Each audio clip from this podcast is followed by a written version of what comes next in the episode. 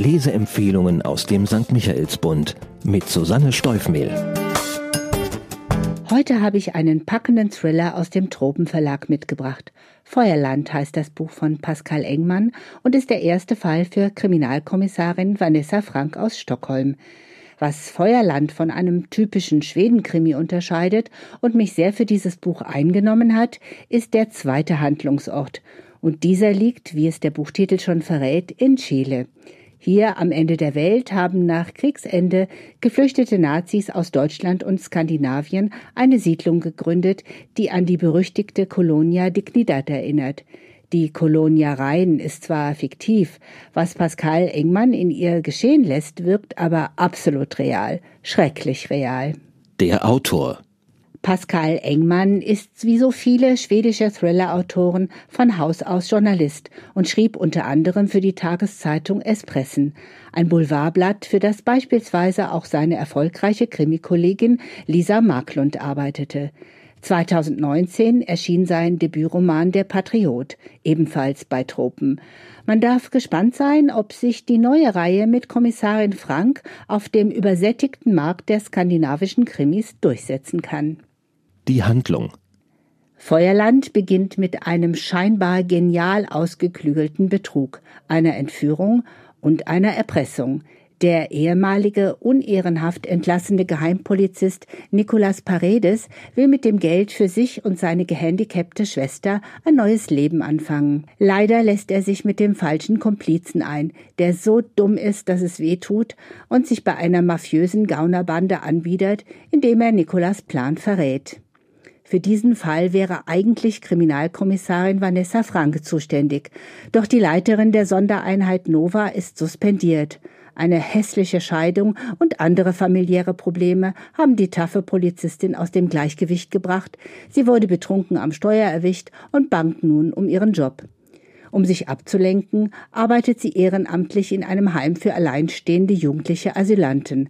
Als zwei Mädchen auf offener Straße entführt werden und spurlos verschwinden, kann sie natürlich nicht anders, als sich einzumischen.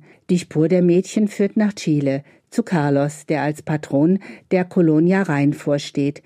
Das ist eine unabhängig von Staat und Gesetz existierende Siedlung, in der die Nachfahren entflohener Nazis leben und die ihren zweifelhaften Machenschaften unbehelligt nachgehen können.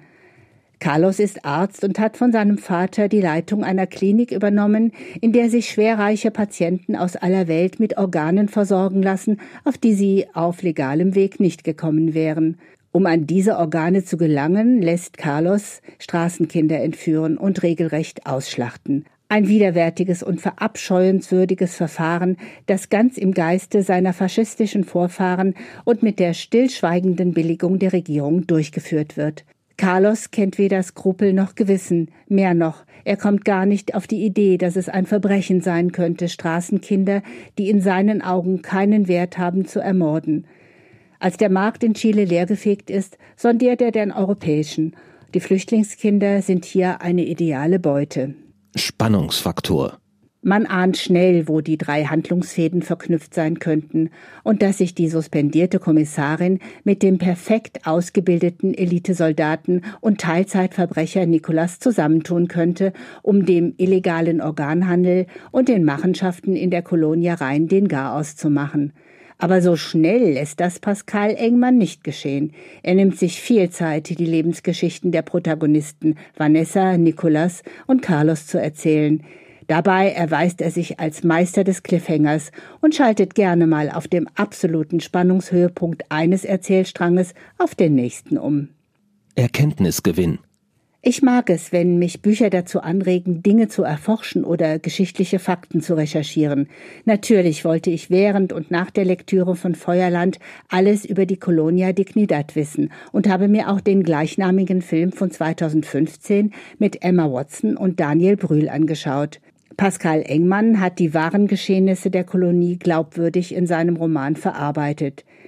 Wie man auch bei der Colonia Dignidad vermutet, sind es im Roman ehemalige Nazis, die diese Enklave errichten und ihre perfiden Methoden dort perfektionieren.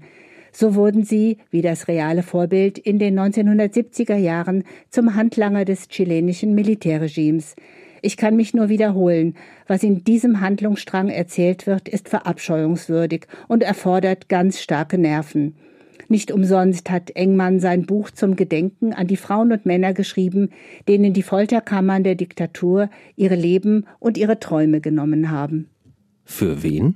Durch den erzählerischen Ausflug nach Chile bekommt der Roman einen internationalen Touch und ist damit nicht nur ein Fall für Fans des düsteren Scandi Crimes. Leser, die sozialkritische Krimis und Thriller über organisiertes Verbrechen mögen, kommen hier voll auf ihre Kosten. Die Protagonistin Vanessa Frank ist auch interessant genug, dass man sich auf weitere Fälle mit ihr freut. Vielleicht kommt sie ja nochmal auf die unterstützende Hilfe von Nicolas Paredes zurück. Die beiden haben sich als Team perfekt ergänzt. Zahlen, Daten, Fakten. Feuerland ist der erste Band einer spannenden neuen Krimireihe von Pascal Engmann. Der schwedische Thriller-Autor lässt die leitende Kommissarin Vanessa Frank in Stockholm ermitteln. Übersetzt hat das Buch die erfahrene Philologin Nike Karin Müller.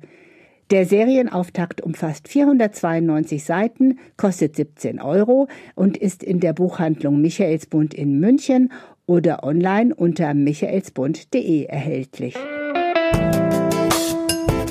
Ein Buch, ein Podcast aus dem katholischen Medienhaus St. Michaelsbund, produziert vom Münchner Kirchenradio.